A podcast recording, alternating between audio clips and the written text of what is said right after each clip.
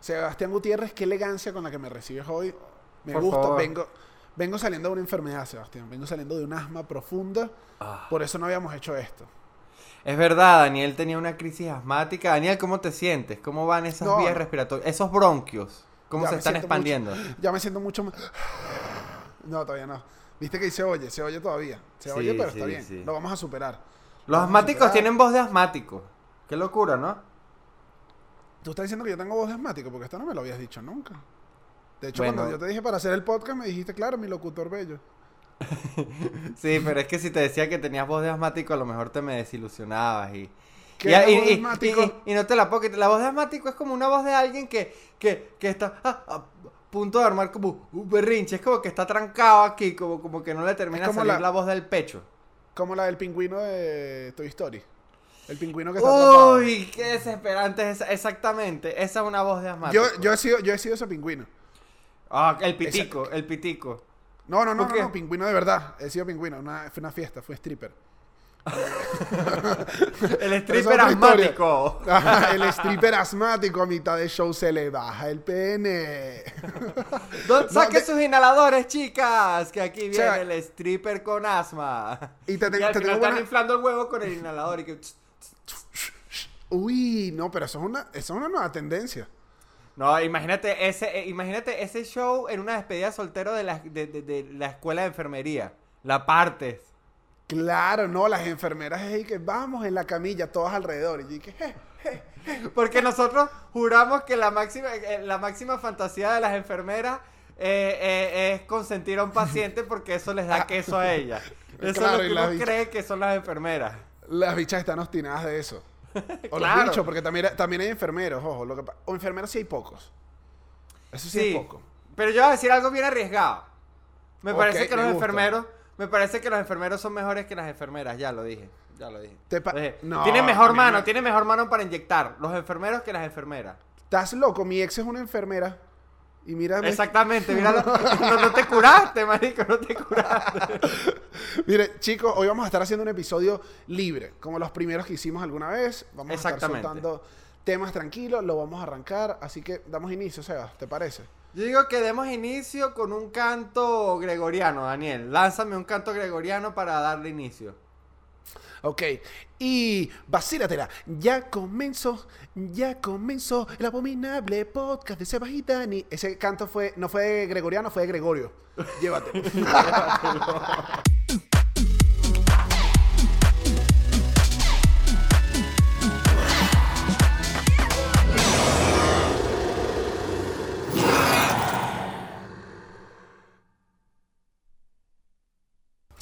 Sebas, como dijimos, hoy es un episodio libre, como los primeros Un que- episodio libre. Como los primeros, hoy no va a ser una clase. eh, la ¡Como gente- queremos a Venezuela! ¡Como queremos a Venezuela! Ese, así es este episodio. Así, así es este episodio, así, así. Pero eh, vamos a tener un episodio. café. Es el café tem- temprano con perico. La- el clásico café con Claro. perico. Lo que llaman el. eh, No es el carajillo, el adultillo. en vez de ron es perico. Chicos, pero. Exactamente. hoy no vamos- tuve nada que superara eso. No, no, no, yo, yo, yo me tomé mi trago para darle la pausa. Pero mira, hoy vamos a tener, como dijimos, un episodio libre. Entonces vamos a estar hablando de cosas. La dinámica es la misma de siempre. Hablamos de un tema. Cuando el tema se sature, nos aburramos, ya dijimos lo suficiente, pegamos un grito como el mismo que uno le grita a los niños para comer, ¿no, Seba? Exactamente. ¿Qué es un grito como? Ese es un grito. ¡Ay, ven ya! ¡Ven ya! Tengo ocho horas llamándote. No, ocho horas es mucho. No, Tengo y- diez minutos llamándote. Y ocho horas. ¿Sabes que ocho- mi mamá? Una mamá no llama ocho horas porque la comida se enfrió. Y tú sabes que a la mamá le molesta que la comida se enfríe. No, o- o- ocho, ocho horas es un tiempo de tres comidas. No, pero también hay mamás que exageran. Mi mamá es una de esas. Mi mamá, mi mamá hace un llamado y no pasa un minuto para hacer el segundo llamado como si tú te hubieses tardado nueve horas. Sí, Se sí. vuelve como loca, se vuelve como loca. Es como que ellas van viendo el humito en la, en la comida y si ven que no sale un humito, de pronto se, se, se desesperan. No, y lo peor es que a mí me gusta comer frío. no, te gusta comer frío. Bueno, tibio. No, a mí no me gusta la comida muy caliente. Por eso estás Uy, solo. no. Por eso estás solo. Por eso estás solo, Sebastián. Tu ex, y que mira, no me agarres ahorita la cuca, que no tengo nada. Define la palabra soledad. Seba, pero no, a mí hay cosas que me gusta comer frío, no todo. El. ay, a ver, ¿qué me gusta comer frío? ¿Sabes qué me encantaba? Llegar enratonado, si quedaba milanesa de pollo, con mayonesa, fría nevera. Ah, Fría nevera, era una marginal. mucha mayonesa. Era una No, marginalidad. frío en nevera. Eh, la pizza, bueno, la pizza es casi que obvio. El pollo frito, el pollo frito, un potecito de arroz chino frío en la madrugada, Po- rascadito. No, no me gusta. ¿Sabes qué me gusta? No. No. ¿sabes qué me gusta a mí? Llegar así, consumir frito, frito, helado. Es riquísimo. Fíjate que a mí el helado me gusta caliente. Bueno, entonces de esto vamos a estar hablando. Ahorita, por ejemplo, este tema terminó de una manera jocosa. Cualquiera de los dos podría pegar un grito y cambiar el tema, como voy a hacer a continuación, para que Sebas nos presente el primer tema del día de hoy. ¡Ah! ok, bueno, Dani. Este, y público, este, para el día de hoy, mi nombre es Sebastián Gutiérrez y les voy a presentar un tema que me tiene preocupado los últimos días. Y es que, no, marico, ¿sabes que tengo un peo ahorita? Gente, quiero que sepan. Que es que me ha dado por antes de dormir ponerme a ver, este, a buscar como vainas en Netflix y siempre termino en documentales de asesinos, marico. No, no, caíste ahí. Entonces me han pasado varias cosas. La primera es que ando con un insomnio maldito porque cómo se duerme de mal después de ver las cintas de Ted Bundy, por ejemplo. Claro, y no quedas Ando loco. loco, ando No, no, loco, ando lo- lo- loco. los, sueños, los sueños cambian. O sea, Los sueños caen. No, y, y el pensamiento predormir. Porque es como que tú te acuestas a dormir pensando Claro. como que mierda, que qué bola. 30, 30 jevas mató a este tipo y tal. Y cuando te das cuenta, marico, a las 2 de la mañana estás sudando y que... claro. Si le terminas escribiendo un culito al día siguiente, soñé contigo, lo que le terminas diciendo es que, que te maté. es A mejor que- no. bueno, esa sería la forma de salvarlo. Pero, pero no, pero tú sabes que uno empieza a siquiera. soñar. ¿Sabes qué? Mí- Empiezas a soñar, marico. Mira y, esto. y uno se obsesiona, no, no, no, no, no hagan esto. Más allá- es esta recomendación. más allá de los, de los primeros, de estos episodios de, que uno está viendo, antes, voy, voy a, la- a las bases de esto. Investigation. Discovery. Ah, Investigation Discovery. Porque Investigation Discovery Dios no te, no te tenía producción. Entonces no te, no te concentrabas más nada sino en el asesinato. Era como ver decisiones de, de asesinos. Era eso y pura gente y, pura, y puras entrevistas. Y, y- y lo peor es que te lo lanzan con publicidad, entonces te lo van diluyendo de cierta manera que tú no te das cuenta y cuando te- entonces tú puedes pasar la noche, que es la primera, aparte que uno no, no te sucede tanto con Netflix, el tema de quedarse dormido con algo prendido. Claro. Normalmente con Netflix uno termina algo y después se acuesta a dormir. Y es raro que, que uno deje algo como que sonando. En cambio, con No. televisión, Investigation con televisiones tú te puedes despertar a las 3 de la mañana y el televisor todavía dándole. No, que. que ¿Cómo es que se llama este bicho, marico? Mason. Yo, eh, que, que, que asesinó. Y marico, unos- y la música que te ponían y vaina. ¿Sabes sabe qué me pasa a mí? Que me gusta los que son de caso. Manson, no, Manson, no, me- vaina. los de que son los que todavía no sabes quién es el asesino, que te lo van mostrando poco a poco. Uf. ¿Sabes qué me molesta cuando lo veo con alguien bruto? Que entonces y que yo creo que es la mamá y que no, no es la mamá porque la mamá está testificando en el caso. Date cuenta que abajo dice madre del asesino, no fue la mamá. Eso Coño, pero, puede, puede, puede pasar. No, puede ni- pasar sorpresa. No, no, no, no, te lanzan, no te lanzan ese giro. No es que lo van a, no es que en el confesionario le van a poner las esposas y que mire, señor, descubrimos en esta grabación que usted era el asesino. Eso no pasa. No, los casos. Los Entonces casos uno rápido- abiertos, uno no, son muy- rápidamente- Son muy, locos. Uno rápidamente descarta. No, Daniel, pero ya va, tú me vas a perdonar, pero si tú eres el asesino y todavía no te han atrapado y te llaman para una entrevista, yo le echo bolas. Si Irías. yo soy el asesino. De, Mari, justamente por eso mismo que estás diciendo tú. Ya la gente va a decir como que, ¿qué clase de asesino daría entrevistas a The Investigation Discovery? Sí, sí, sí, sí es el culpable. Bueno, ahí está. Es Mira- la coartada perfecta, hermano. Mira, mira esto. Igual la gente se obsesiona con esto porque es que eh, es que los asesinos en serie de alguna manera se ponen locos. O sea, se ponen cool. Dejan marca. ¿Sabes qué pasa? Hemos visto muchas películas de esto. Zodiac. No, es que, Esa- es que mucho, es que ese es el peo, marico, cuando te los pintan cool. eh, No, no, no, no. Te, te- No, te- te vos- los no. pintan cool y, y- y entonces uno no sabe bien. Entonces uno como que, cuando te pintan un asesino cool, a uno lo decepciona si tiene pocas muertes. Ah, no, asesino de dos muertes. Salte de aquí, arrastrado. No has matado a nadie. O sea, tú no te mereces un programa en Discovery Channel si has matado nada más a dos Er- personas. a nada más a a dos mí personas. tú, si tú me vas a venir así siendo un genio de los asesinatos de 15 para arriba, hermano. De 15 para arriba. A menos, y que no ha pasado, creo, que sea un asesino estilo Tarantino. Que diga, yo voy a sacar nada más ocho asesinatos, pero van a ser los asesinatos. Eso no pasa. No, hay uno, no pasa, no hay uno, no pasa. un- uno que saque un asesinato cada dos años y sea el asesinato. Ese también. Eh. Ese, no, ese no nos ha parecido. Igual. No, pero, pero ese, ese te gusta porque ese es un asesino como estilo el Zodíaco, que es un asesino eh, que se, que se, o sea, que, que se prepara, que, que, que tiene como un plan, que el tipo es como que, bueno, yo voy a hacer 15 asesinatos, y que de hecho en el primer asesinato él diga, faltan 7. Verga, marico. Uy, que él mismo Ya se estamos ponga- hablando de un tremendo asesino, marico, porque entonces aparece otro y faltan seis y entonces empieza la gente, ajá, ¿quiénes van a ser los próximos cinco? Ese es un buen asesino y, o si no, por lo menos un buen plot para una película. Claro, el asesino, el asesino regresivo. Y la gente se va a acabar. Además, ¿sabes qué? Además, como asesino te debes pensar, si me está yendo tan bien, me voy a retirar de verdad. O sea, voy a dejarlo hasta ahí. No, claro. Entonces se vuelve como Marvel. Entonces después Claro. dice, asesiné a ocho, pero ahora viene la precuela de los asesinatos. Claro, que fue la primera, que eso- ahora mato niños. Ahora mato niños. ¿Sabes qué No, me- mira, y- ¿Sabes qué me parece? dime. Que eh, un tema con esto que, que no me gustó. Que mucha gente, se, obviamente por todo esto de movimiento feminista y todo esto, criticaron mucho que dejaran de, eso mismo que estás diciendo tú, de, de poner cool a los asesinos.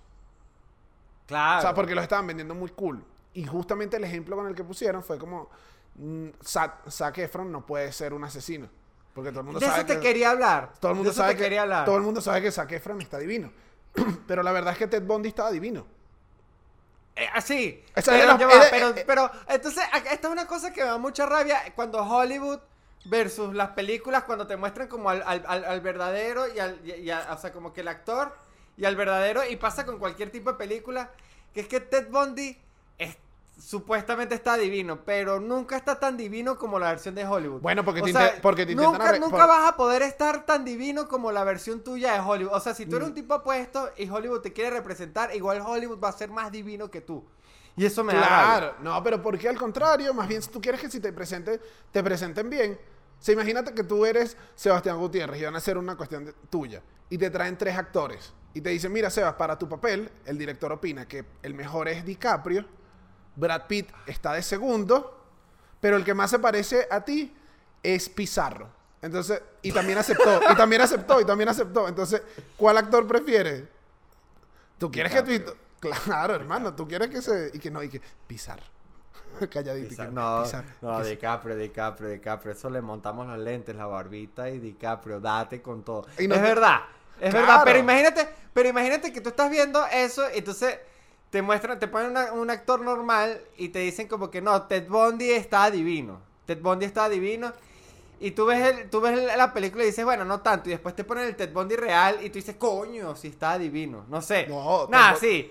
Es una, es Ted- una sorpresa final. Ted Bundy estaba divino.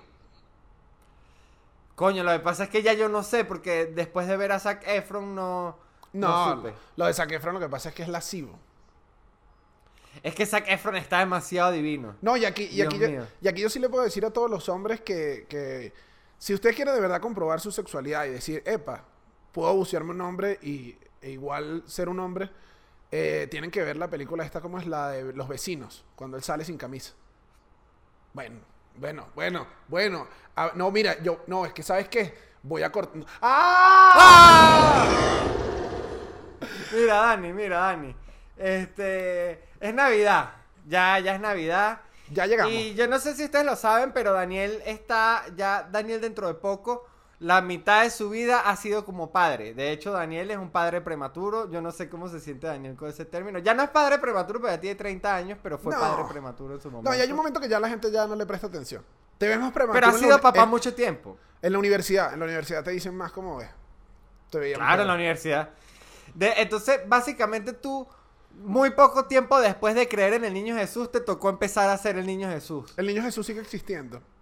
Y si alguien está viendo este episodio y alguien lo está viendo con la edad de mi hija y es mi hija, el niño Jesús existe y es una realidad. Ajá, eso te quería preguntar. Todavía, todavía, todavía, en tu casa todavía llega el niño. No, de no, no, no. En mi casa niño. yo. No, en mi- O ya, o ya Sofía ya, to- ya Sofía ya rompió esa fantasía. No, aquí la, la cuestión es que ya la fantasía es mía nada más. Entonces ya lo hago yo como un Ah. juego. Y dije, no, dije, dije, dije, si no hay, si no hay carta, no hay regalo, dije. Ya, pero entonces Sofía se está haciendo la huevona. No, y perdona ya. que le diga, usa este término con tu hija, pero se está haciendo la loca con ese tema o ya están claros los dos. Ya, ya, lo, ya lo hablaron. Eh, eh, estamos claros, pero nunca nos lo dijimos de frente. Uh, son como esas relaciones, son como esas relaciones que nunca se dicen nada, pero cuando te das cuenta tienes una familia. y Claro. estás, eh, patadísimo no, porque, ¿sabes qué pasó? Entre, entre los dos hubo como un código y fue como, hey, tú ya sí sabes que yo soy un poquito grande. Y yo le dije, bueno, y tú sí sabes que yo te tuve joven, ¿sabes? Tuvimos los dos ¿Tú una... sabes, co- tú sabes que papá, tú sabes que papá al final, al final yo creo que una cosa que a veces este, interviene mucho en este tema es la economía. Que es como Claro. que, coño hija, tú sabes, el niño Jesús tiene, el niño Jesús no tiene los problemas laborales que yo puedo tener algunos diciembre, entonces No, coño, no, no. Y que- vamos y a que- irnos sincerando. y que Esta mira- Navidad papi no hizo tanto, tanto, tanto dinero como la Navidad pasada. Y que, Sofi, yo no sé si te he hablado, pero ahorita, digamos, en el Polo Norte, hace más de 20 años hay un proceso de dictadura muy fuerte que hizo que algunos renos tuvieran que emigrar. No, pero, Claro, pero ya, ya, entonces- ya tenemos, ya tenemos un contrato más tácito eh, eh, que no lo decimos por mantener la magia. Además de la Navidad es divertida. Además, todavía tengo so- eh, Pero te hizo sobrinas. carta. Sobrinas. Sí, es que yo lo obligué. Le dije, si no hay cartas, no, eh, San- no puedo hablar con Santa. Le dije. Y me hizo y que. Ah, no, pero "Ay". entonces tú lo que estás es deme- el demente, entonces ya eres tú.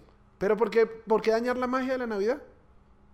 Si eso es lo bonito. No, pero no, claro. No, porque eso además- Es como que to- eso es como que todavía tu mamá te dijera te comprara regalos ya un manganzón de 20 años y que pero hazme carta. O sea, Bueno, mi mamá- mi ma- comprar- Mi mamá me dijo que Sofía era el- mi regalo del niño Jesús. Bueno, sí, cuando es nació. tu regalo al niño Jesús. Pero no, Claro. en serio. No, pero eh, más que todo es porque hay sobrinas, hay gente todavía en la casa. O sea, todavía en mi casa siempre había habido pocos niños. Y Sofía nació muy adelantada al resto de los niños que hay en el hogar ahora. Entonces que ella también mantenga la magia hace que no le diga a sus sobrinas, hace que mantenga una, una- un ambiente cool. Pero cuando se pierde eso, ya se, la Navidad bajó. La el 24 es para los niños. Claro, pero eh, este Sofía ahorita debe estar en esa etapa donde hay una parte de ella que porque a los niños, a los niños en verdad no les rompe tanto el corazón No. eh, enterarse lo, lo de Santa, yo creo que a los niños lo que más les gusta de, de- de enterarse de lo de Santa es tener esa, esa posesión de poder de información Sí, pero delante de otros niños. No, pero sin embargo aquí, aquí Sophie siempre ha sido una niña, lo que, lo que llamamos la niña consciente. De hecho, la carta, Sí. la, la carta decía, te voy a pedir estas cosas, Santa, eh, pero las que puedas. Y va por orden de las que pueda. O sea, listo. Ella pidió igual, pero dijo las que pueda. Y ya. Es que también, ¿no? No, Claro, yo claro, claro. No, yo también le expliqué eso. Yo le expliqué que hubo alguien que intentó, ¿verdad? Este, este diciembre agarrar el Polo Norte y tampoco funcionó. Fue un proceso que también falló y le descubrieron corrupción y le dije que la cosa sigue estando... Todo, todo, todo. Así que deberíamos empezar a explicarle... Y, Así, que, eh, y que, eh, papá, tú me estás... eh, O sea, el niño Jesús... El niño Jesús me está respondiendo con tweets de la patilla. el niño Jesús, el niño Jesús explica política. ¿Qué, qué pasó? este niño Jesús no me Coño, está qué cagada ese niño Jesús. No, claro, pero eh, en ¿Por verdad qué? me sorprende. Porque entonces, tú ahorita estás en un estado demasiado ambiguo con tu hija. ¿Qué edad, qué edad tiene Sofía ahorita, marico? Como Once. 10, 11. 11. Ah, no, ya. Ahorita, de hecho, Sofía, esta es más es por mantener la, la ilusión con tu sobrina, que ella sí está metida en el pelo. Claro, claro. No, ya está. Nosotros ya, ya jugamos. De hecho, me dije que papá, no te voy a hacer la carta. Y le dije que si no la haces, no hay. Se echaba a reír. Ya, ya es como un juego. Ya caímos como en un juego. Pero no. Eh, eh, eh, El, el, el peo del Santa Claus y el niño Jesús y esa vaina es que es la mentira más sin culpa que existe en el mundo. O sea, tú ves cómo los niños caen cuando creen todavía burda en eso y a los papás les da ilusión a pesar de que es un gran mojón lo que están haciendo. Es como que eh, siempre mandan a los niños como para la cocina, de pronto como que vayan para la cocina 10 minutos y regresen un poco regalos, los niños se vuelven locos y la pierden. ¡Ah! Y los papás, claro, están como, como embalsamados en whisky. Y es como que, jaja, la ilusión de la Navidad. Y es No como al final un juego para los adultos. Claro, Que no hay necesidad de meterle esa mentira a los niños. Yo sí soy medio anti niño Jesús. O sea, yo soy muy pro Navidad. Tú no te imaginas lo navideño. Yo soy lo más navideño que tú vas a conocer en tu vida, Daniel Enrique. ¡Ah! Te arrechó, te arrechó, te arrechó. No, no, no, no le Dejen de engañar a los niños. No, no, no, eh, fue el tema pasado. Aquí hay reglas. Este podcast tiene reglas. Ya tú que vas a hacer tu Dale. relajo en tu casa en la Navidad que tú quieras, pero aquí hay reglas. Y se gritó y ese tema se quedó en el pasado. Porque estabas haciendo un rant que me parecía asqueroso y que me parecía cochino. Sebastián. Cuéntame. Sebastián, el otro día me llamó un señor vendedor de seguros. Uh, ok. Mira esto. ¿Cómo te sentiste? Mira esto, mira esto que por cierto, es que también la- la- lo tuiteé y te lo quería comentar a ti. La línea entre una amenaza y venderte el seguro es muy fina. O sea, porque Sí. ya, ya me estaba diciendo una cantidad de supuestos que me iban a pasar si yo no compraba el seguro, que me provocó decirle, hermano, tú me estás diciendo algo. ¿Sabes? ¿Tú, tú no has considerado que de pronto puedes amanecer en una cuneta, Daniel y que, y que, eh, disculpe, señor Pérez, ¿usted no cree que hay un vendedor desesperado por tener uno, llegar a su meta esta Navidad y si no te va a caer a plomo, sapo? Y yo, ¿y qué? Uy, no, qué feo, marico. Y entonces, no me gusta. Es feo, no, pero siempre lo hacen. Y después pensé esto, ¿qué es lo más respetuoso? Oír, cuando alguien te llama de un call center y de algo, oír toda la llamada, o sea, oír todo lo que me está diciendo, Ajá. o cancelarlo inmediatamente cuando tú no sabes, tú sabes que tú no quieres esa tarjeta de crédito porque principalmente no tienes para pagar la tarjeta de crédito. Pero No. entonces, es mejor decirle, mira, no, chico, no estoy interesado, o dejar que termine su speech porque ese es su trabajo. ¿Qué, qué, qué es lo educado ahí? Mira, yo una vez tuve exceso de educación con eso, ¿no?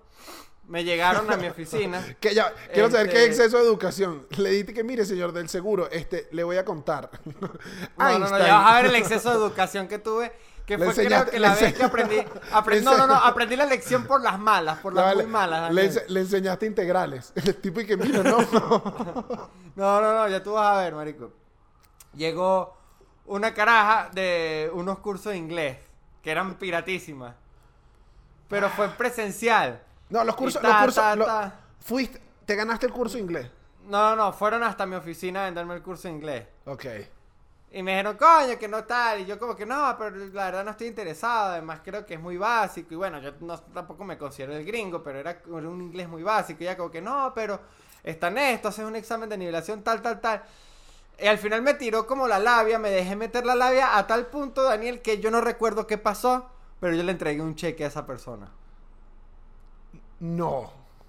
Le entregaste un cheque. Entregué un cheque. No, lo que pasó ahí fue.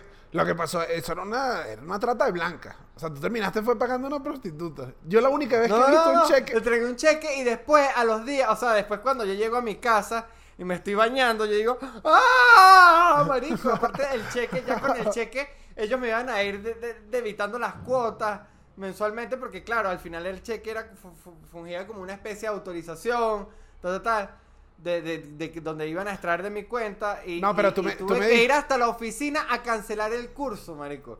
Tú me disculpas. entonces, cuando llegué allá me dijeron, no, es que no lo puedes cancelar. Y yo, pero es que yo no quiero. Y que no, pero usted dijo que sí quería. No, pero es que yo no sé por qué dije que sí quería. Y te- al final me hicieron hablar como con el dueño de la vaina. En, en- eso fue en el Centro Plaza, échale bola. Terminé yo yendo al Centro Plaza a unos cubículos de unos cursos de inglés balurdísimos a jalarle bolas al dueño de esa mierda que me volviera mis reales y que no, que no quería hacer un coño de su madre. Ah, Al final, cheque. oh, al final el, el, el dueño de esa mierda burda, un viejo burda de pana. Pero, marico, Terminaste dando un cheque en blanco para aprender el verbo to be. terminé dando un cheque en blanco para aprender el verbo to be. Entonces, Igual- igual quiero que sepa- Entonces digo que no cuando me llaman. Claro, pero entonces en este caso yo quiero que sepas la diferencia en que dijiste que habías sido educado. Pero no, no fuiste educado, fuiste estúpido. Son dos, son un dos. imbécil, no, sí, es verdad. Claro, o sea, aprendí por porque la- no, yo te dije, yo aprendí por las malas. De hecho, no me, conte- de hecho no me contestaste la pregunta. Eh, lo que me dijiste fue que no, no hay que cortarle la llamada, hay que darle un cheque. En la moraleja de esta di un historia. cheque, marico. O sea, sigo, sigo con mi duda. O sea, ahora, si me llama un tipo una tarjeta hoy, yo voy terminándole un cheque. Le voy a decir, mira, hermanito, la tarjeta de crédito no la quiero, pero te tengo un cheque aquí que te quiero dar. ¿Sabes qué pasa? Yo tenía chequera y yo, yo tenía una sola chequera en mi vida de la cual nada más habré hecho cuatro cheques. Es que uno no usa los cheques. Y yo creo que cualquier oportunidad de usar un cheque también en cierta manera lo emociona a uno. Claro, es la firma. Cheque, cheque, cheque es nostalgia del, del pago millonario. de- eh, es nostalgia de poder, claro, porque uno saca la chequera y uno, ¿cuánto es? Y eh, escribiendo a mano, 980 mil, y uno, 980. ¿Es separado o es pegado 980 mil? Porque además- final uno nunca sabe bien cómo escribir los números. Que además, los cheques, a mí me parece que los cheques quedan mejor en letra corrida. La letra, la letra, sepa- la letra separada en un cheque, Erika, pero ¿quién te hizo, ese- quién te hizo ese cheque? Mi hija. ¿Sabes? No me gustaba. O sea, unas letricas No, todas tiene que practicar, uno tiene que practicar. Es que el cheque es importante que esté bien escrito, que esté bonito. No, es un cheque, es un documento, es un, es un tipo de pago. Es un tipo de pago. Pero, ajá, Dani, no, yo creo que yo ahorita sí soy que, que de una vez sí no estoy interesado, no estoy interesado, a pesar de que después me insistan. Porque también hay unos hijos de putas que empiezan como que, ajá, pero ¿por qué no? Pero sé que, que eso, pero eso ocurre así más con el tema de las llamadas. Pero es que un seguro es muy peludo, porque claro, un seguro es muy manipulable, porque te pueden lanzar muchas, muchas, muchas labias para, para manipularte, marico. Como que, pero usted ya tiene 29 años y tiene una hija de 11 años. Usted pensaba que dentro de 8 años su hija va a tener 19 años y usted va a poder tener un infarto. Y ahí que, bueno, hermano, pero ¿qué está pasando? Te lo juro, me hizo todo eso. O sea, al, al final el dicho que ni Dios lo quiera, pero si usted muere, si usted muere, eh, a su familia le caerían tanto, tanto dinero. Y yo dije, pero deja de matarme. Es horrible, es que en verdad es, es un poquito... No me gustó, no me gustó, lo viví y, y ahorita estoy en una campaña. Entonces, quiero empezar yo a llamarlos de vuelta. ¿Cómo, cómo cómo lo vas a llamar de vuelta? Alguna Bueno, manera, no, voy a, pero tú- alguna manera voy a conseguir. A mí no me rete, Sebastián Gutiérrez. Voy a llamar al tipo del seguro y le voy a decir, ¿sabes qué? No tengo seguro. Sigo sin tener seguro. ¡Ah! Eh, Seba, sé que, Daniel. sé que el podcast no es para ponerse triste. De hecho, nosotros lo hacemos de, para, para ponerlo. Pero. Y, y- y no quiero además que esto se. Qué buena intro. No, no, y además porque no quiero que esto se note triste, de verdad. Te lo digo, esto sí te lo digo de, de corazón. Ya. Te quiero contar una historia. En mi casa, cuando yo llegué, imagínate que tú emigras. Tú sabes qué es emigrar, ¿no? Tú lo estás viendo ahorita. Ahí voy, a- a- lo estoy aprendiendo a los... A los Bueno, y todo el pero- mundo sabe, todo el mundo a los, te paras a los días y todo esto es distinto, te tienes que ir acostumbrando a la calle, a la esquinita, a tu, a tu espacio donde, estás, donde te estés quedando.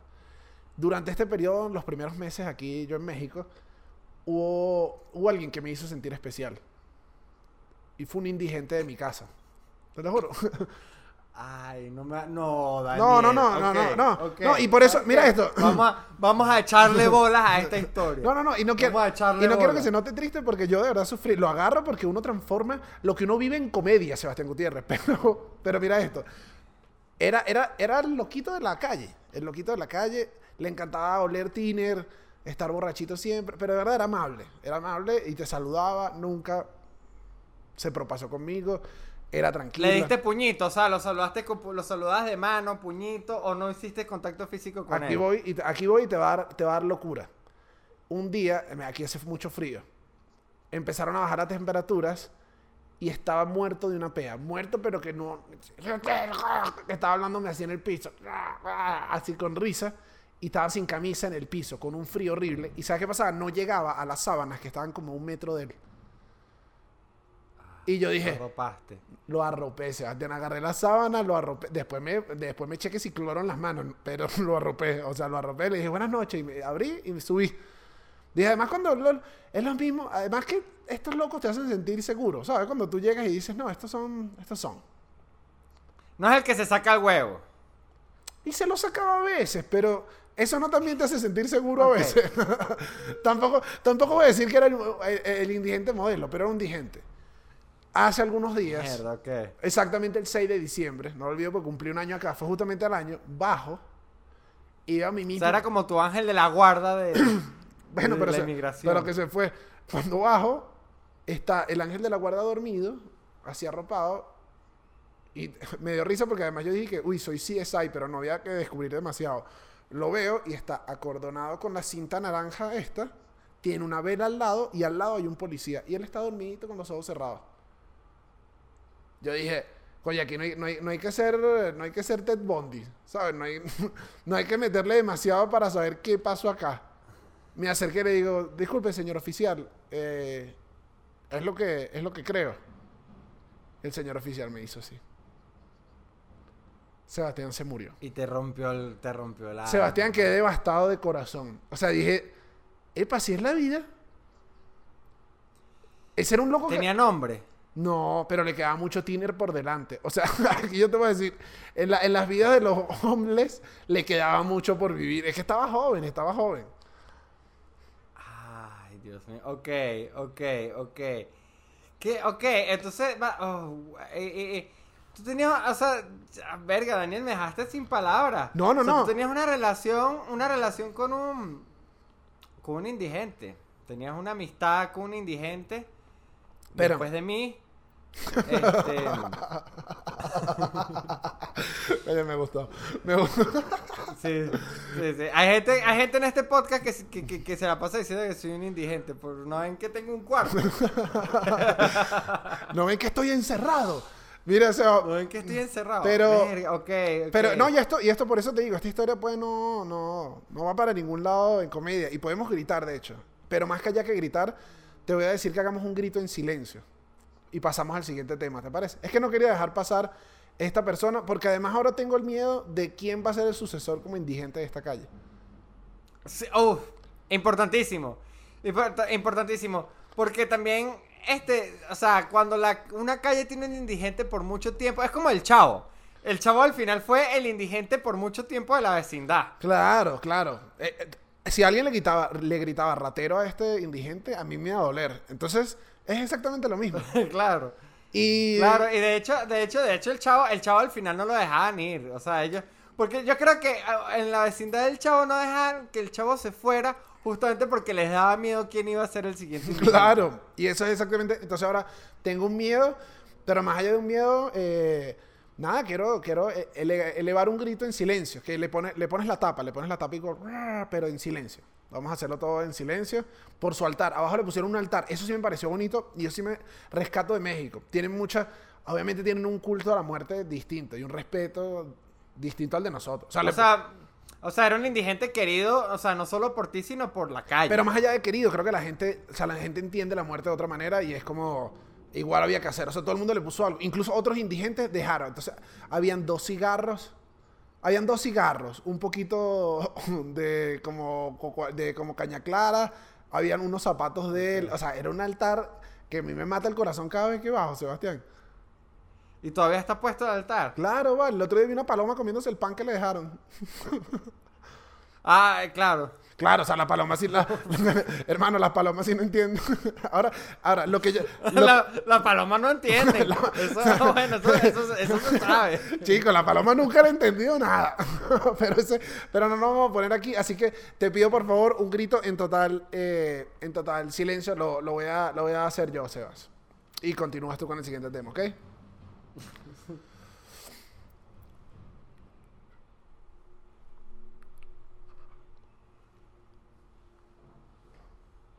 Salud.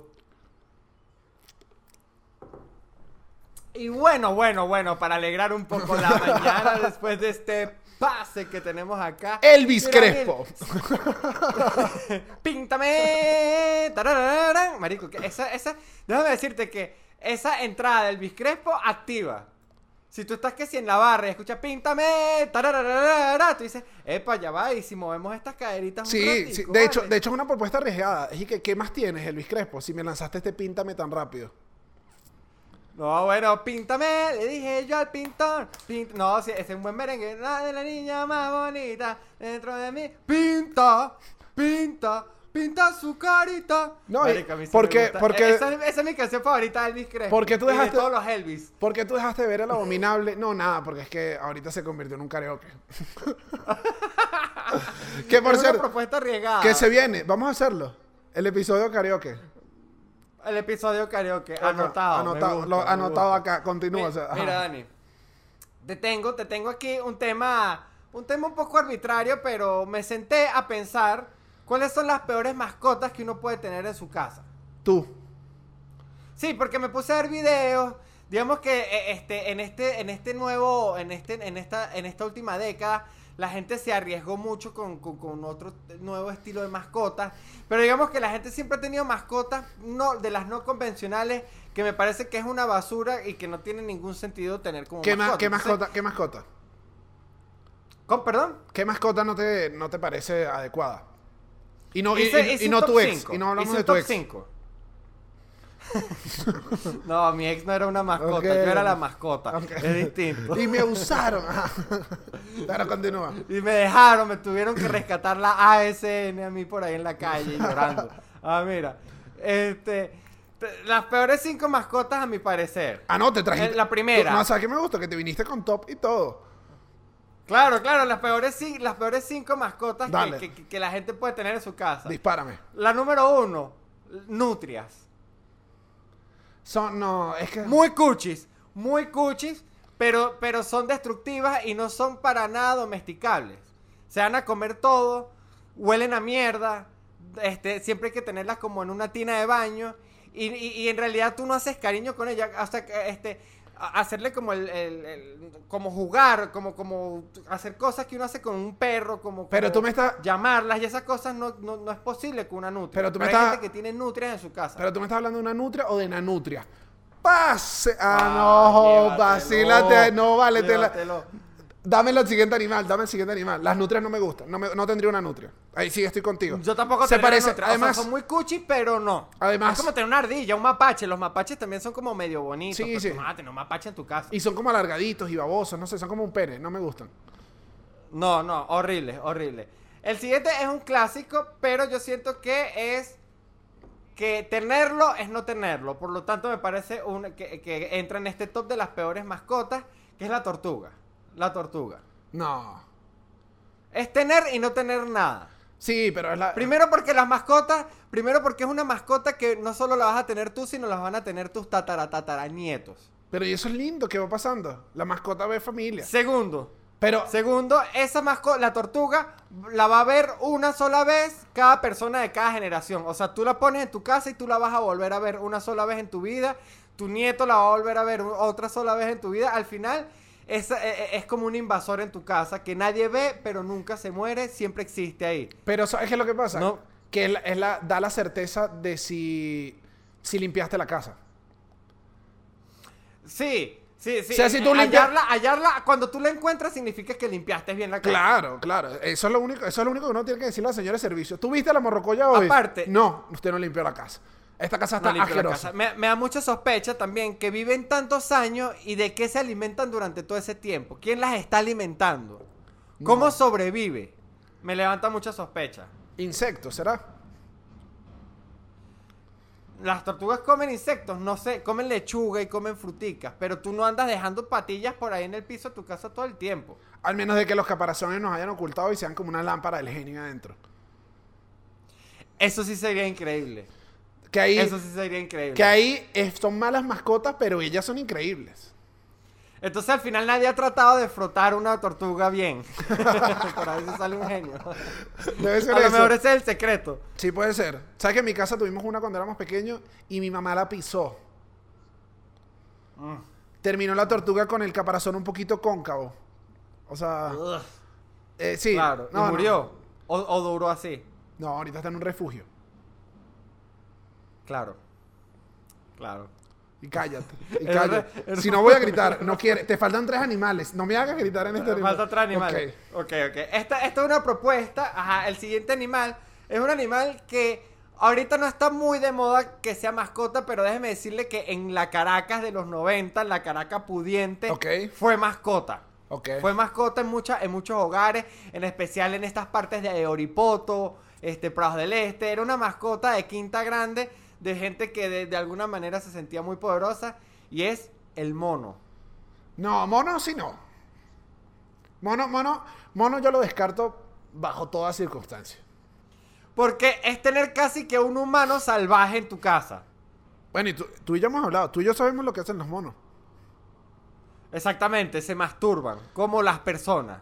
Claro. Se, yo man- se masturban de la forma no correcta porque los perros se masturban con un cojín y los perros al final no están tan conscientes. El mono se masturba apuntándote y viéndote. Claro, es que el, el mono se está masturbando contigo. Exactamente, el mono, el mon- mono- el mono se está masturbando contigo. Es cero, es cero instintivo, es destructivo, es la masturbación destructiva. No, no, lo del mono es que. No, y, eh, o sea, y el mira, mono, mira, el mira, mira. Aparte mira, que el mira. mono tiene, toda la, tiene todas las habilidades que tiene el humano destructiva. O sea, tiene la capacidad de robar, tiene la capacidad de agarrar cosas y destruirlas, tiene la capacidad de caerte a golpes, de, de- de agarrarte el pelo, de, de, de, abrir puertas, de usar herramientas. O sea, al final el mono... es El mono, el mono, es- el mono es un violador. el mono, el mono no. El mono es un violador. El mono es un violador. Es un Entonces, hombre- es un hombre- que no es un puedes- que no le puedes dar preparación de eso. No, ¿tú qué? ¿por qué te estás acercando a la pantalla? No. Ah, no, porque me salió una, una, una cosa. Ah, dale, dale, no me, no me gustó, no me gustó. Animal 2, te quiero ver Animal 2. Este es muy sencillo, pero este es básicamente la misma premisa que, que- que el de la tortuga. Pero siento que es porque es una pérdida de dinero. Es una pérdida de dinero y que al final son un, un- un animal que la gente tiene en su casa porque le parece muy cuchi, pero al final no nadie le da el amor que merece porque sí son muy lindos, que son los hamsters. No, los hamsters me dan asco. Te voy a ser sincero, me dan- no sabes el asco que me dan. Con lo de los hamsters. Tan asco. Los odio. Y los hamsters hombres, las bolas son enormes. Nadie te lo dice. Enormes. Enormes. Son dos hamsters más. Tienen dos hamsters. Y cada vez que lo agarran, dije que tengo las bolas de este animal. Porque el perrito, como que. El perro tú le metes como debajo de la colita. O sea, no sé. Las bolas de los hamsters son asquerosas. Asquerosas. No, no, no, hay que decir, hay que decirlo y con mucha responsabilidad. Las bolas de los perros son de las mejores bolas del reino animal. Sí, son unas bolas muy disimuladas. Son poco invasivas, son chiquiticas, están ahí porque al final, al final las bolas no deberían ser tan grandes. Yo soy, yo soy pro bola chiquita. Yo Tú- soy pro bola chiquita. Y, y Dios te En concedió. general. Y Dios te concedió eso. Dios me concedió ser humano, que sabemos que el hombre, a medida de que avanzan los años, eso es algo de lo que cada vez puede presumir menos. Las bolas no crecen, sino bajan. La bolsa, el peso, va haciendo que las bolas Sí, cada sí, vez y si bajan. conquisten más espacio hacia abajo. Y si bajan. Yo las he notado. bajan, yo las he notado. Yo, no, no, no. Lo, lo digo, lo digo en mí y un día me vi y dije, bueno, esto parece que es indetenible. El, pa- parece que es indetenible el paso del tiempo. O sea, y es no, indetenible. Yo estoy pensando en ir a un cirujano que me cosa un y, no, y, no, bolas. y no hay crema. A que te agarre ruedo. Y que el cirujano me agarra ruedo esta bola. Qué buen término, que le agarre un ruedo a las bolas, claro. Qué buen Eso- doctor. Eso es lo que en verdad me Espe- gustaría es- hacer. Especialista en ruedo de bola. especialista en ruedo de bolas. Le- No, porque las bolas sí bajan, las bolas sí bajan. No, pero los hamsters son, aparte que los hamsters, eso, la gente los tiene en su casa y se reproducen por chorros, siempre se mueren, este, se mueren al muy poco tiempo, eh, no, no, no, no, no entretienen, es como tener una cosa ahí metida como en una pecera Animal que uno. huele a mierda. Animal 1. Uf. Este es súper polémico, porque es- en verdad ha sido una mascota durante, a través de los años. Esto era lo que y Le quería. gusta cierto tipo de gente. No, no, no, esto es lo que Le quería, gusta porque- cierto tipo de gente y, y- y podemos hablar sobre el tipo de gente que, que, que- que le gusta esta mascota porque yo todavía no entiendo por qué. Pero está bien, porque a- Tener antes, esta antes, mascota. antes me habías dicho, estas mascotas las odio y todos las odian. Entonces quiero que me Exacto. vengas con una polémica. Lo que quiero es esto. Quiero la polémica. No, no, no. Esta, esta es Dispara. una mascota que, que me cuesta entender el por qué tenerla en la casa. O sea, cuál es la necesidad que es la serpiente. No, bueno, pero ¿quién tiene una serpiente en su casa, Sebastián? Daniel, un montón de gente. No, tú- todos tus amigos, todos tus amigos, una reunión de tus amigos es que el, el cazador de cocodrilos, el amaestrador de ballenas. ¿Qué es eso? Claro, es, es- es- es- es gente específica, pero hay gente que tiene serpientes en su casa. Pero yo no, es que. Igual, en una pecera. yo no he tenido- Eso es tener, o sea, tener una serpiente en tu casa es tener un asesino, es dormir con el asesino. Claro. Ahora, y si ese asesino es, es Zac Efron. Imagínate una serpiente con la cara de Zac Efron. Todo el día y que. Yo sí me como la manzana. Viste, chiste bíblico ahí. No. Claro, claro, anotado. Y aquí, y aquí Pero sí es muy tachado. complicado, ta- tener una serpiente es muy complicado. Pero claro, pero me Porque estás. aparte, Pero me estás diciendo y que, claro, tener una serpiente es complicado, claro, como un bisonte, lo mismo. no, pero, pero la- nadie tiene un bisonte de mascota. Las serpientes sí son mascotas No. muy comunes, Daniel. No son tan comunes. Yo creo que aquí, aquí, aquí está generalizando. Nadie, nadie. Y quiero abajo la gente. Quiero abajo la gente que le diga, Sebastián, tú estás loco. Yo no tengo ni he conocido a nadie con una serpiente. Yo no he conocido a nadie que tenga una serpiente. Salvo tú con, Nadie, pero, salvo, ah, salvo tú no, con- o sea, salvo, salvo tú, Yo soy un loco que la- nadie tiene serpientes de mascota. salvo tú y le dices pene. Y entonces entiendo que es más tuyo. que- pero de resto, no, de lo juro, no conozco a nadie que tenga una serpiente. Es que si alguien tiene una serpiente, yo me alejo. La gente que tiene una serpiente la tiene en una pecera oyendo un metal todo el día y anda pendiente de unas cosas ahí raras. Claro, y esa gente existe. Es lo que yo quiero dejar. Esa gente no existe. el público. Esa gente existe. Sebastián, Daniel. óyeme, óyeme, te lo voy a decir así de frente. Voldemort no es real y te lo he dicho varias veces. Te lo he dicho una y otra vez. La gente no tiene serpientes por ahí. Sí tiene, Daniel. Hay gente con serpientes. Yo, por ejemplo, conozco a una sola persona, pero tenía una serpiente. ¿Y es grande o pequeño? Grande, una boa constrictor. Ah, no, pero eso, pero eso era una- un loco. Loco, loco. Una boa, que de hecho es la más común de las serpientes de mascota. Y hay gente que, por ejemplo, tú eres de los que va, por ejemplo, que, que Pachoroní se monta la serpiente y se toma fotos con la serpiente. No, no, no, no. no. Yo soy muy prejuicioso con los animales. Es que yo siento que me van a atacar en cualquier momento. Traiciona, traicionan los humanos, no van a traicionar los animales. No. Claro, pero por ejemplo, el mono, porque es que aquí es donde yo voy. El mono tú le puedes medio leer lo que quiere hacer. A pesar de que el mono es muy impredecible. Ojo. De lo más impredecible que hay es el mono. Sí, es- Pero la serpiente está todo el tiempo así y de pronto te das cuenta y está como 8 metros más para allá y en qué momento se movió y, la- y te puede ahorcar.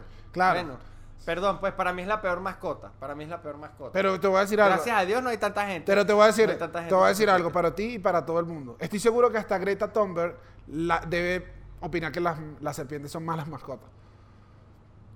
Son pésimas mascotas. Es que no es una mascota. Eso es lo que yo llamo ya cuando la gente salta porque la serpiente es una puerta a otro tipo de mascotas que ya eso no es tener mascotas en tu casa, ya eso es tener guardar animales en tu casa, tener prácticamente un zoológico porque, por ejemplo, bueno, esto lo he visto más por televisión, pero en verdad existe, que es la gente que tiene, por ejemplo, que si una tarántula en su casa.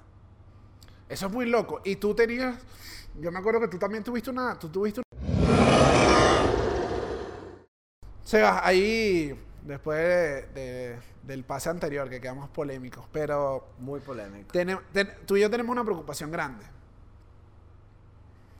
Yo, estoy, al- yo estoy altamente preocupado y por eso, en cierta manera, odio el mundo de la moda. Claro, es que te está, te está pasando... Te, está Te da y te este quita, momento. te da y te quita. La moda siempre es así, pero siempre te vuelve a dar lo que te quitó. Espero, espero, Daniel, porque estamos hablando, gente, de algo que Daniel y yo hemos sido. Daniel y yo hemos sido dos personas que, que la gente lo sabe, la gente lo ve y lo reconoce y está consciente de que somos voceros, somos, somos representantes, somos amantes y somos usuarios de los skinny jeans. Claro. Y, y mira, no me queda más nada que dar un aplauso primero a los skinny jeans, porque los skinny jeans hacen ver una figura divina, te hacen sentir seguro contigo. mismo. Aerodinámico, aerodinámico. No, tú no te imaginas la, la seguridad que yo siento cuando tengo unos pantalones skinny. Si tú, bailas, si tú bailas salsa con skinny jean, cambia todo. Cuando tú, cuando tú tiras la salseo para acá con el skinny jean, cambia. No, es que es hasta el caminar. El skinny jean te hace sentir que tú vas con el viento. Que tú, que No, que, y, que tú te y lo horrible del- que tú, que tú le evitas. y cuando te quitas el skinny jean y te pones otro jean que no es, Uf. solo la estás pasando mal. Es horrible. Porque sientes que te, que te golpea la tela. En cambio, en el skinny jeans tú sientes que, que- que- que está ahí porque es mentira. El skinny, es mentira que tú no sientes el skinny jean. El skinny jean tú lo sientes. Y eso es lo bueno porque tú sabes que estás vestido con el skinny jean. Pero, y, pero Sebas, Ahora, Va, quitárselo a la hora, cuando uno va a hacer el amor, es de las cosas más divertidas tratar de quitárselo. No, también, da- da también un da momen- da un situaciones o cosas, da situaciones o cosas. Da un momento de jocosidad. Yo he estirado las piernitas y he dicho, ayúdame a quitarme el jean. Claro, yo también. Es que, Claro. es que se tranca, se tranca a veces, se tranca. Y aquí, y, aquí uno, y aquí uno entiende a las mujeres, o sea, obviamente hay menos brechas entre eso, pero ya entiendo a las mujeres cuando les duelen las piernas, o sea, cuando tienes esa picazón de quitarte el pantalón, apenas te lo quitas. Hay Claro. una picazón de pierna, que es y que, claro, mi circulación está un poco... Tú y yo podemos sufrir de varices, de hecho, por lo apretado de esos pantalones. Pero no importa, ¿sabes qué? No, No. importa. Pero mira, este, este es el debate que ahora tenemos. Van para afuera y ya están de salida. Ya están de salida. que los pa- Ya están ya, de ya salida. está.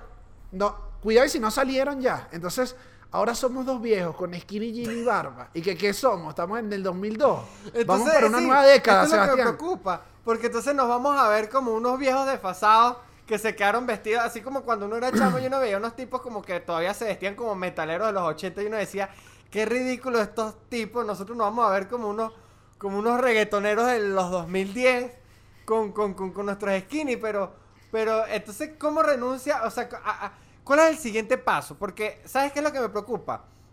Ha- Harry Styles. El, el- el- así es que se llama, el de One Direction.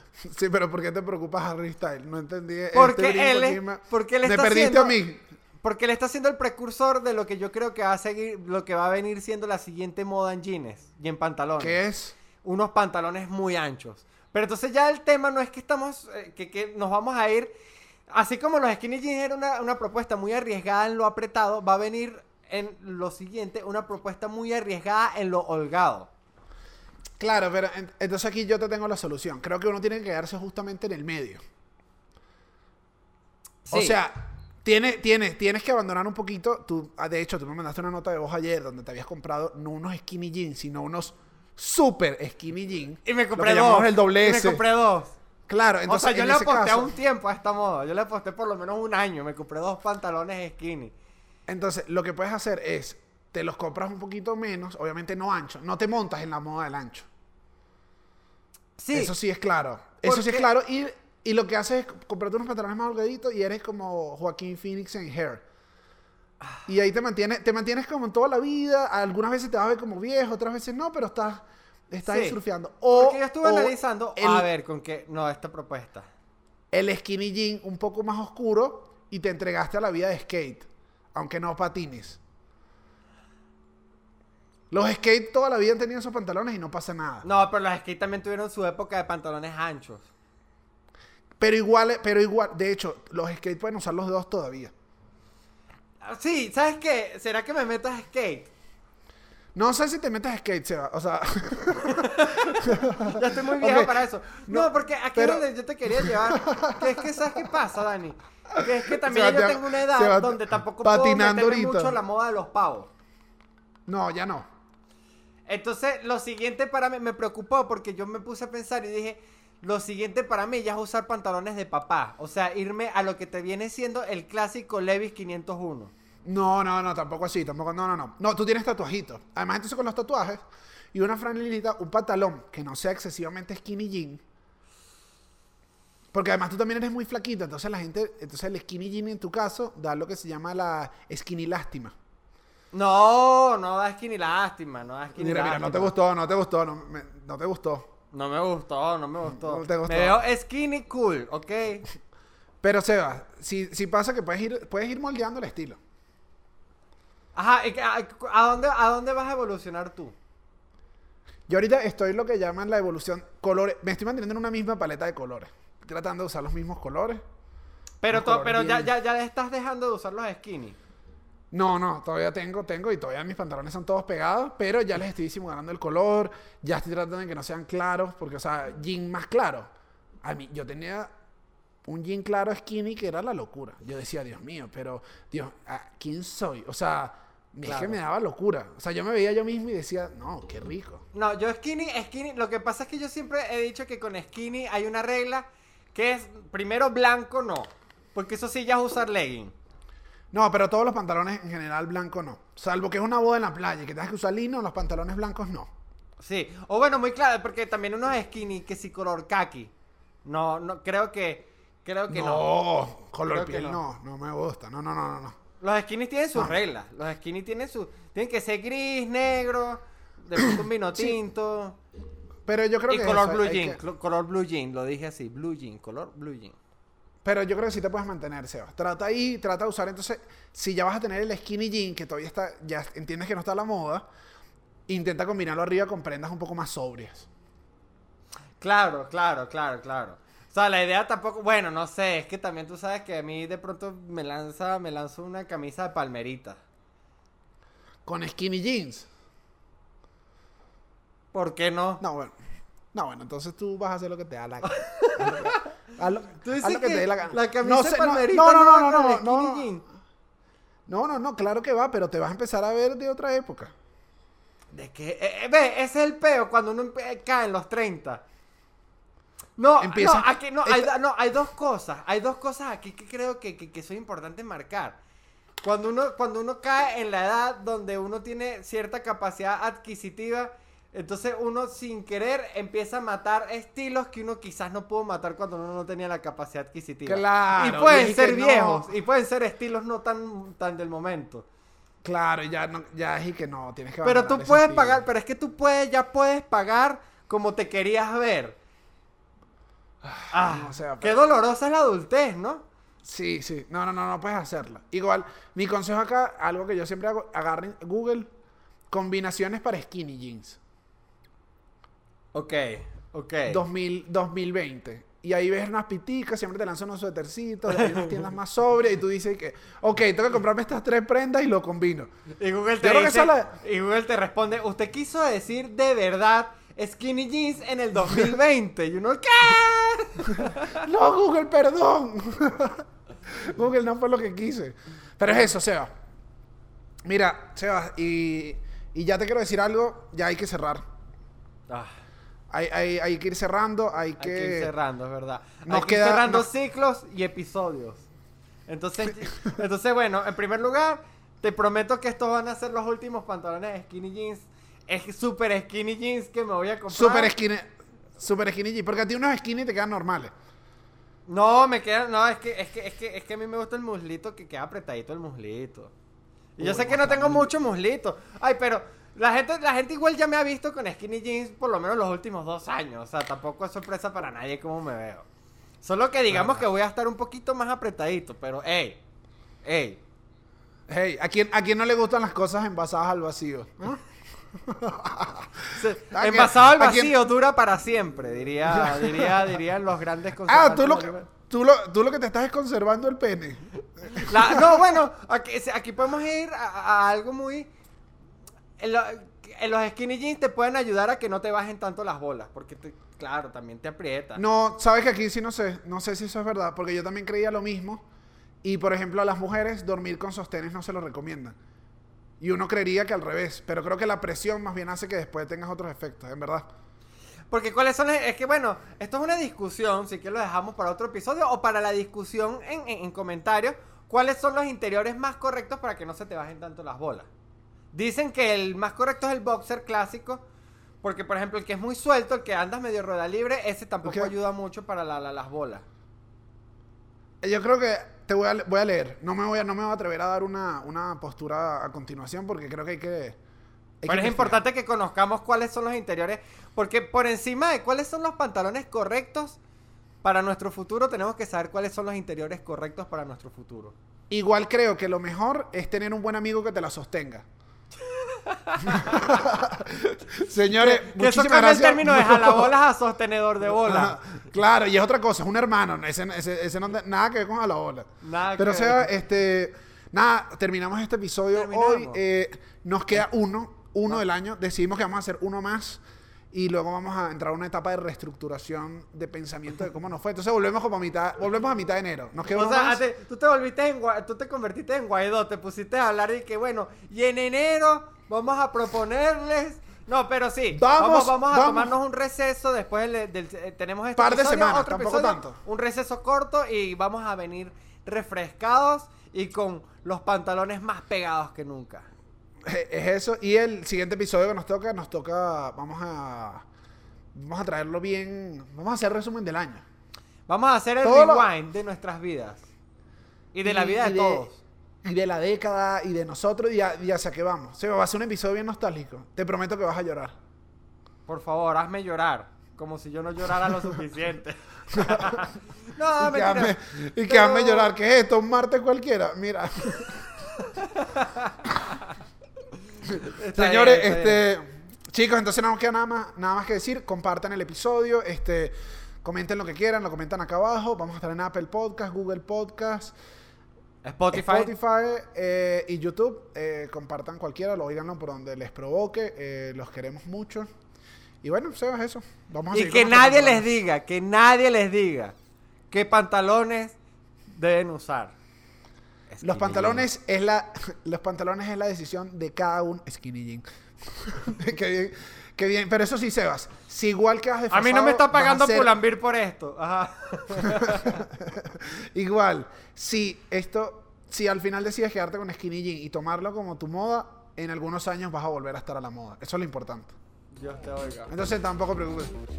Señores, muchísimas gracias. Hasta luego. Bye bye.